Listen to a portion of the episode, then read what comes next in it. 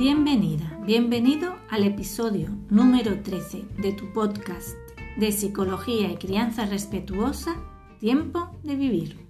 Hola, soy Ramón Soler, psicólogo. Y yo, Elena Mayorga, escritora.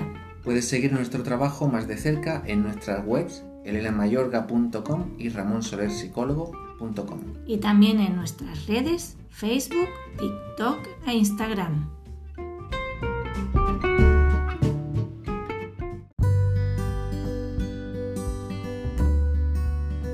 En el episodio de hoy vamos a hablaros de cómo le afectan las comparaciones a las niñas y a los niños.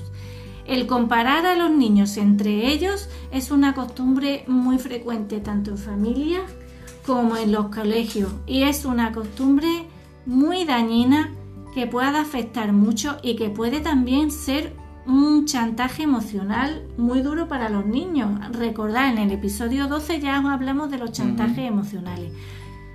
Ramón, ¿qué supone para una niña, un niño sentirse comparado? Pues mira, eh, siempre las comparaciones son un, ¿cómo decir? un golpe, un ataque a la autoestima. ¿no? Son odiosas. Las comparaciones odiosas. Y son efectivamente, porque eh, nunca son positivas. Claro. Nunca son positivas. Siempre te comparan con alguien para dejarte mal. ¿no? Sí, para minusvalidar, minusvalorarte, ¿no? Entonces, Porque ¿cómo- incluso si te dicen, es que tú eres mejor, claro, tampoco es positivo porque está Claro, ahí. no, no. Las comparaciones afectan Claro. al que al que queda por debajo, pero al que queda por arriba también. Porque también le hace siempre tener que cumplir unos estándares y expectativas, como que le claro. quita empatía hacia el otro que es menor. Bueno, es se terrible. crean luchas, se crean envidias entre claro, los niños. Claro, celos. Y eh, el- se sienten minusvalorados todos al final, porque ¿cómo, ¿cómo les afecta? ¿Qué es lo que afecta las emociones de los niños en su psicología, no? Claro, La- porque sentirse ver, comparados, los niños quieren sentirse queridos, valorados. entonces valorados. Y cuando se juega con estas este tipo de chantaje, ¿no? De compararles, pues se esfuerzan, desconectan de sí mismos, como hablábamos también en el episodio anterior. Sí, desconectan de ellos mismos y se centran en, ese, en, esa, comparaci- en esa comparación, ¿no? claro. Tengo que hacer esto, tengo que esforzarme por ser mejor, yo qué sé, en matemáticas o en deporte o en lo que sea. Entonces, ¿dónde quedan sus verdaderas mm, actitudes, sus intereses? Claro, pierden su autoconocimiento Claro, y acaban dependiendo del exterior, lo cual, claro, te hace perder eh, la conexión contigo mismo y te hace que no sepas defenderte en un momento dado, porque ya no sabes lo que está bien o lo que está mal, lo que es bueno, lo que es malo, Mm, y entonces te, te destroza ¿no? la autoestima. claro, porque la, la medida ya no es tu, tu medida, es la medida de los otros, de la comparación.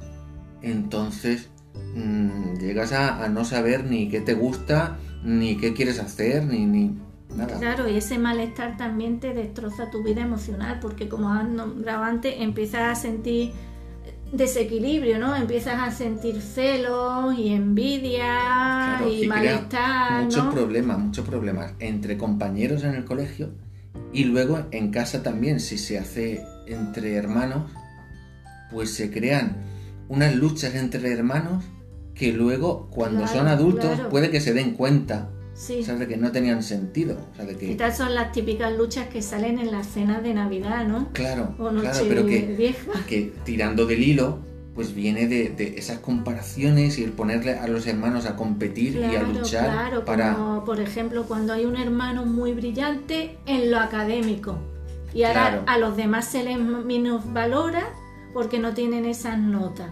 Claro. Sin embargo, a lo mejor tienen otras cualidades, pero no se mira esas cualidades, sino eh, que tienes que sacar las mismas notas que tu hermano. Eso, Mm. por ejemplo, es terrible. Los hermanos que van siempre al mismo colegio y el mayor ha sido como muy bueno Claro. y los otros, pues, Bueno. uff, ahí lo, Y- pasan y- fatal. Y, los profesores que han conocido a uno y a otro y a otro siempre están comentando y comparando y Claro, eso te destroza la autoestima, ¿no? El, uf, la- la- la- el amor por ti mismo, Mm. porque te están valorando, minusvalorando desde el exterior. Y entonces es entonces un chantaje emocional en, la- en el que los niños dejan de valorarse por ellos mismos y lo hacen a través de los ojos de, do- de los demás. y desconectan de su intuición y de su certeza interior. Pero la realidad es que somos como somos y no debemos ser comparados entre nosotros, ¿no? Claro, no debería haber ningún tipo de comparación, sino que cada uno debería ser valorado y querido por lo que es, por lo que se le da bien, sin tener que comparar a los niños por, por lo académico, ¿no? Claro, por lo académico o con lo deportivo, muchas veces también. O, en casa por todo. Tu hermano hace esto y tu hermana hace lo otro y tú no esto. Y no, no te fijas en lo que de verdad las cualidades que tiene cada niña, cada niño. Y por desgracia, esto de las comparaciones es algo muy muy frecuente, vamos, te lo encuentras por todas partes. Sí, sí, podemos, podemos pensar que es algo del pasado, porque yo lo veo mucho en, en los pacientes adultos ¿no? que vienen a terapia, pero es que si sales a la calle o vas a un parque de juegos, ahora no tanto con la pandemia, pero antes, en los parques de juegos se veía entre los hermanos que les ponían a, luchar y a competir y... Y los primos, en la familia entre y los, primos. los primos. Pero siempre, como hemos hablado antes, siempre con un tono negativo, ¿no? Como de tú eres peor. En la imagen de tú eres peor, fíjate fulanito que bien va vestido, que no se mancha o que tal. y tú siempre quedas por debajo y tienes que esforzarte para superarlo. Y tú con las personas que vienen a, terapia contigo, mm, niños y adultos que sufren porque han sido comparados y se han mm. desconectado de, ellos mismos, ¿tú cómo lo trabajas para que vuelvan a recuperar su salud? Pues hay que, hay que conectar con, esa, con esos recuerdos, con esas comparaciones. Y ahora desde otro punto de vista más adulto, más externo, poder analizarlo y poder ver de verdad si tenía sentido, si no tenía sentido, si mm, a ti no te valoraban por otra cosa en la que tú eras bueno. Y entonces, desmenuzando todo esto, eh, se le va quitando importancia. Claro. a esa programación que se hizo y que se quedó, ¿no? De estar comparándote siempre con los demás, viéndote siempre por debajo, pues eh, hay que trabajar mucho la autoestima para conectar con aquello en lo que cada uno es bueno, eso que se te da bien. Y valorar eso, potenciar, empezar, potenciar lo que tú tienes de, talento y, y dejar de mirarte en, el otro. En el espejo ajeno, que eso es tan dañino. Y, hoy en día, con, las redes sociales, yo lo ah, veo mucho también en los foros y tal, las madres que se ponen a hablar de su hijo y otra mm, la compara y claro, su hijo es diferente y entonces ve como familia fantástica y, se piensan que sus hijos no son así. Y no es verdad, todo, todo, ninguna familia es fantástica. Todos tenemos nuestros pros, nuestros contras, nuestras cosas buenas, nuestras cosas malas. Algunas son ordenadas, otras no, yo qué sé. Entonces mm. lo que hay que es valorar a todos los miembros de la familia por lo que son cada uno y, y coaccionarlo. Mm. Cada uno podemos aportar lo nuestro. Claro.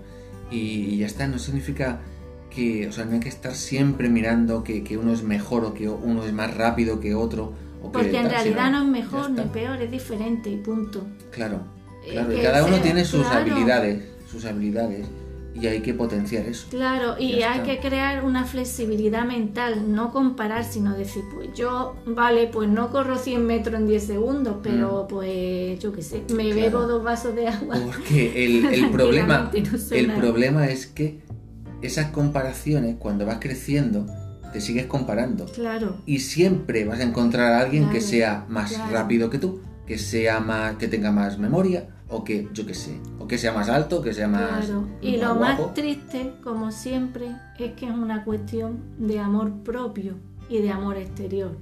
Te sientes que no te han valorado, que no te han querido por lo que eres sino que tienes que dar una imagen de ti misma, de ti mismo que no eres, que te valoran por ser como era aquella persona. Y no puede ser.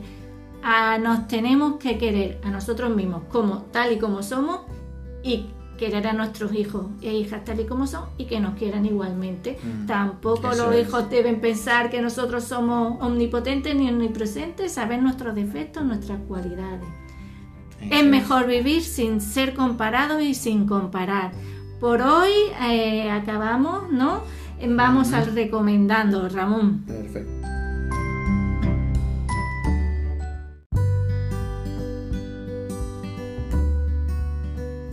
En el episodio de hoy queremos recomendaros una película muy divertida, Galaxy Quest. Que en España se tradujo por Héroes fuera de órbita. Es una parodia de la famosísima serie Star Trek. Protagonizada por actores tan conocidos como Alan Rickman o las famosísimas, famosísimas Sigourney Weaver de Alien.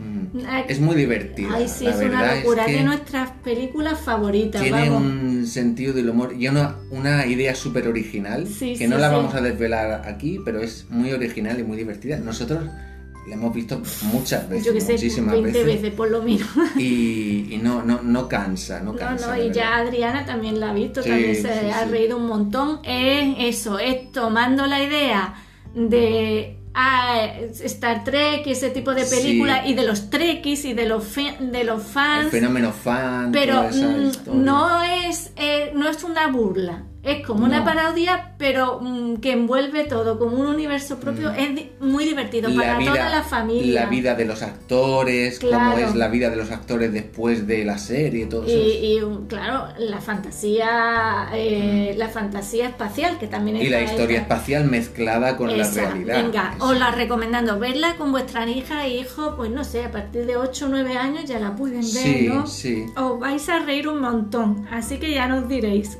Galaxy Quest.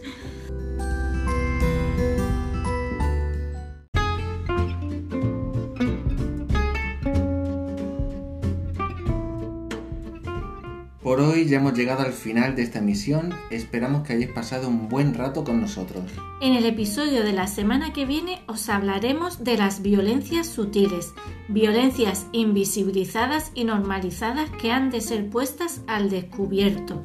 Si te ha gustado nuestro podcast, por favor dale a like y comparte el enlace en tus redes. Hasta el próximo episodio. Somos Elena Mayorga y Ramón Soler. Y esto ha sido Tiempo de Vivir, tu podcast de psicología y crianza respetuosa.